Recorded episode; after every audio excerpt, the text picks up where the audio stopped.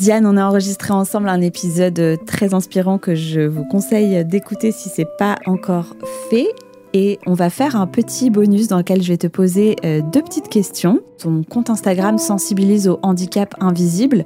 Qu'est-ce que tu as envie de dire à une personne qui souffre de maladies chroniques qui l'handicapent mais qui ne se voit pas et qui fait face à la méchanceté euh, des gens ou à des gens qui remettent en question ce qu'ils ont? Par exemple, on prend souvent cet exemple des caisses prioritaires. Qu'est-ce que tu as envie de leur dire? Prends mon handicap.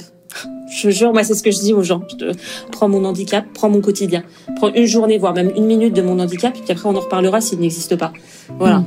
Et maintenant, qu'est-ce que tu as envie de dire aux gens qui sont un petit peu dans cette errance, n'ont pas encore trouvé euh, leur traitement et n'y croient plus et ont envie de baisser les bras? Qu'est-ce que tu as envie de leur dire pour leur donner la force de continuer?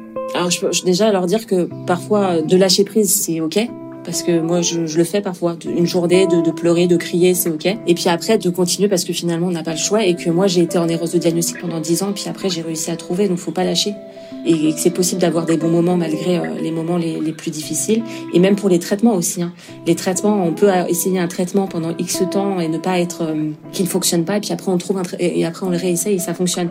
Donc vraiment euh, bah, ne pas lâcher et aussi l'importance de trouver aussi le bon médecin sur lequel s'appuyer, c'est super important. Hmm. Et une dernière question, parce qu'on en a un peu parlé dans l'épisode, qu'est-ce que tu as envie de dire aux aidants dont on parle peut-être pas assez? Ouais, les aidants, ils sont effacés alors que je trouve que franchement, ils ont un rôle qui est essentiel. Hein. Enfin, moi, sans mon mari, je ne serais pas là. Donc, j'aimerais qu'ils aient... Euh, au niveau de la société un rôle, euh, enfin ils ont un rôle, mais qu'on en parle davantage en tout cas, parce que c'est pas le cas aujourd'hui.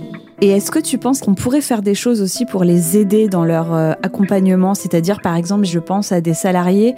Est-ce qu'il y a des congés dans ces cas-là, euh, par exemple pour les maladies chroniques? Peut-être que là-dessus, il y aurait des choses à faire. Ah bah il y aurait des choses à faire parce que moi je me rappelle Xavier quand j'étais euh, opérée, j'ai été opérée sept fois en un an. Et à la fin dans mes opérations il pouvait plus m'accompagner parce qu'il avait plus de congés. Et ça mm. je trouve ça vraiment lamentable quoi. C'est pas possible. Et puis lui il était épuisé. C'est-à-dire que eux ils doivent gérer leur travail et ils ont le rôle à la maison d'aider au quotidien. Donc c'est vraiment, euh, ouais, c'est dur, c'est vraiment dur et ils sont pas, euh, je trouve qu'on n'en parle pas à leur juste valeur. Franchement, c'est un rôle qui est vraiment difficile. Bah, je te remercie, Diane. Merci à toi. À bientôt. À bientôt.